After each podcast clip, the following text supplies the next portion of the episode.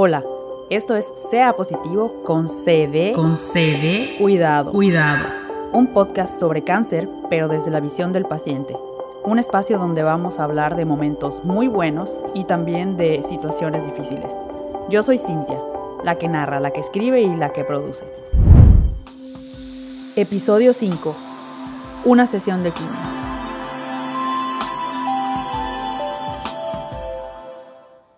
Ay Dios.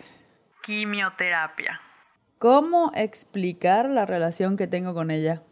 Podría describirla como una relación amor-antipatía.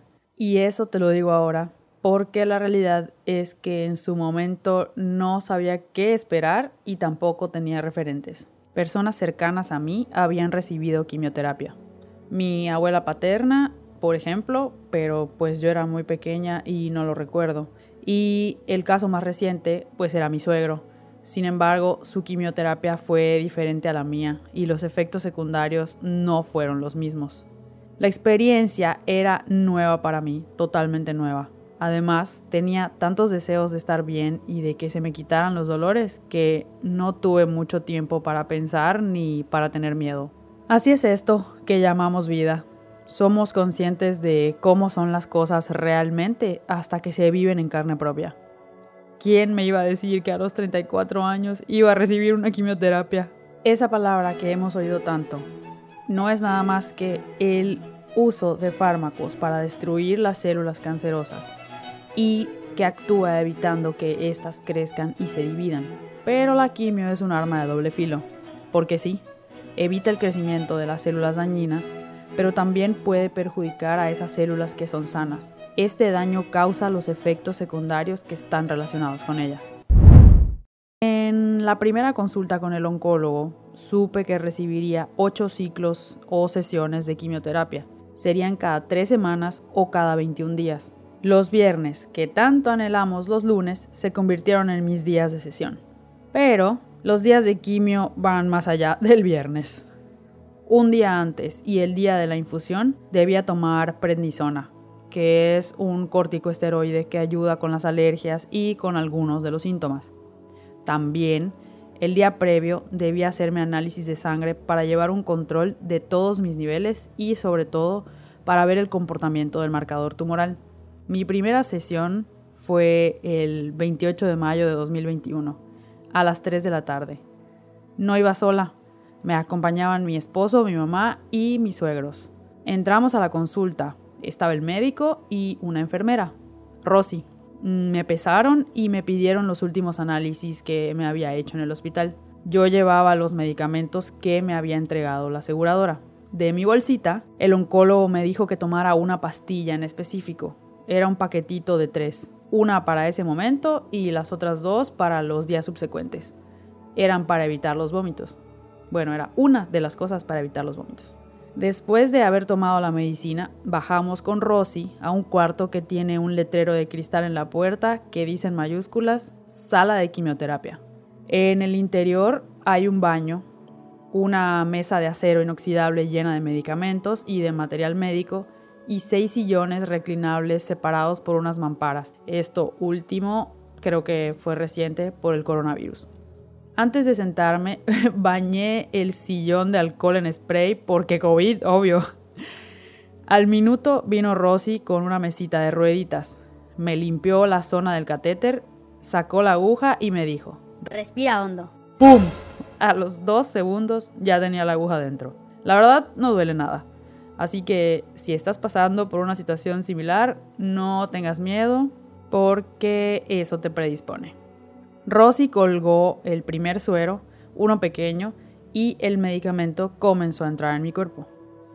Lo primero que me pusieron fue un cóctel de corticosteroides, antihistamínicos y antieméticos. Los corticosteroides y los antihistamínicos se utilizan porque algunas personas hacen alergias a los componentes de las medicinas.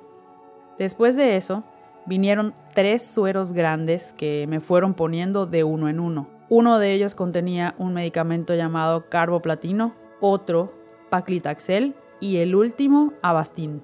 Cuando empezaron a pasar los medicamentos me comenzó a dar mucho sueño. Me sentía muy cansada, los ojos se me cerraban solos.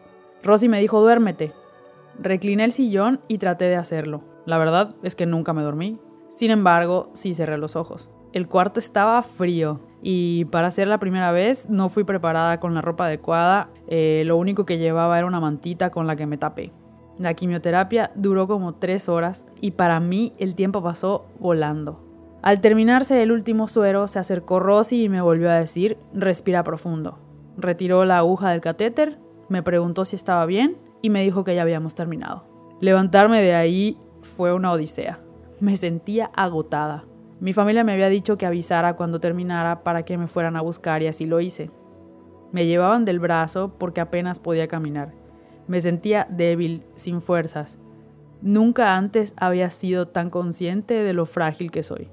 Si recuerdas bien, eh, fui diagnosticada con cáncer de ovario y menciono esto para que sepas que no todas las quimioterapias son iguales y tampoco las personas lo somos. Lo que te quiero decir es que los efectos secundarios dependen del medicamento y de la persona. En mi caso, los efectos secundarios inmediatos que tuve, y con inmediatos me refiero a los primeros cuatro o cinco días posteriores a esa primera quimio, fueron cansancio extremo, mucho sueño, un sabor raro en la boca, los alimentos no me sabían igual. Mucho asco, náuseas y eructos frecuentes. Estreñimiento y diarrea, así como oyes esos dos juntos. o sea, ahora me río de eso. Acidez y pesadez estomacal. Casi todo lo que comía me caía mal. Yo te sugeriría no condimentar los alimentos. Y por último, llagas en la boca y fatiga. Además de estos, Tuve algunos otros síntomas inmediatos, pero no ocurrieron en todas las quimios. En la segunda y en la tercera, por ejemplo, sentí un hormigueo en las piernas y en un brazo por la noche mientras dormía. Y también en la segunda, tercera y cuarta sesión, durante la aplicación de los medicamentos, sentí un dolor en la zona abdominal. Podría decir que en la zona de los ovarios. Ese dolor me duraba unos minutos y después desaparecía. Como te he contado en otros episodios, padecía muchos dolores. ¿Y quién creen que llegó a quitarme esos dolores? Pues mi amiga Kimi, así le pusimos de cariño. En la segunda semana después de la primera sesión, los dolores empezaron a desaparecer, mi vientre comenzó a desinflamarse y la necesidad de tomar morfina cada vez era menor. Sin embargo, para mi sorpresa, en mi segunda sesión de quimio, los dolores regresaron y eso me asustó muchísimo porque ya estaba empezando a sentirme bien. Pero después de la segunda semana se fueron. Se fueron para siempre y yo fui la más feliz. Así que si te está ocurriendo lo mismo, ten paciencia que los dolores sí se van. A pesar de que honestamente para mí los efectos secundarios de la quimioterapia no fueron nada agradables y realmente la pasé mal. Me hacía feliz que llegara el día de mi siguiente sesión porque sabía que iba camino a sanarme. Por lo que Kimi se convirtió en mi amiga, a la que a veces le tenía miedo y con la que a veces me enojaba, pero mi amiga al final. Es importante que sepas que todas las quimioterapias son diferentes y las personas también somos diferentes. Lo que me funcionó a mí puede que no te funcione a ti y viceversa. Y los efectos secundarios también pueden ser diferentes. Por ejemplo, hay quimioterapias que son en pastillas y solo producen cansancio. Bueno, antes de que dejes de escuchar, te dejo una lista de cosas que podrías llevar a tu primera quimioterapia. Aunque hay una posibilidad de que no las utilices porque puede que te duermas. Sin embargo, ahí te van. 1. Dependiendo del lugar, si hay aire acondicionado, lleva ropa abrigada y zapatos cerrados. O sea, no de invierno, tampoco es para tanto. 2. Una mantita para taparte. 3. Audífonos y algún reproductor de música o tu celular. 4. Un libro si eres amante de la lectura. 5. Toallitas húmedas para limpiar. 6. Una botella de alcohol en spray. 7 agua para tomar, aunque puede que vayas bastante al baño y eso es un poco molesto con el catéter. 8. Algo ligero para comer, a mí a veces me daba hambre. Y 9. Cualquier cosa que se te ocurra para que lo hagas más agradable.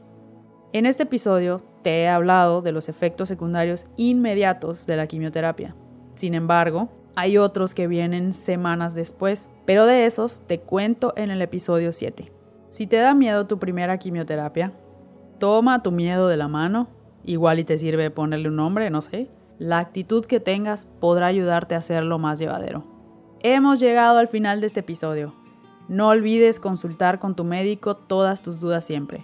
Gracias por escuchar hasta aquí. Gracias a Martín Rodrigo, el responsable de la edición y diseño de audio. Gracias también a Tere Góngora Basterra, porque sin ella este podcast no sería realidad. Recuerden que eh, tiene un podcast que se llama Latitudes y en el kilómetro 1 cuenta unas historias sobre cómo enfrentar a nuestros monstruos. Te invito a que lo escuches. También te invito a que sigas al proyecto en redes sociales. Nos puedes encontrar en Instagram como c.a.positivo, en Facebook y YouTube como c diagonal a, el signo de más y la palabra positivo. Te espero la próxima semana con el episodio número 6 en el que hablaremos de nuestros cuidadores. Saludos desde mi humilde morada en Mérida, Yucatán, México y recuerda sea positivo, pero también sea paciente. Sea paciente.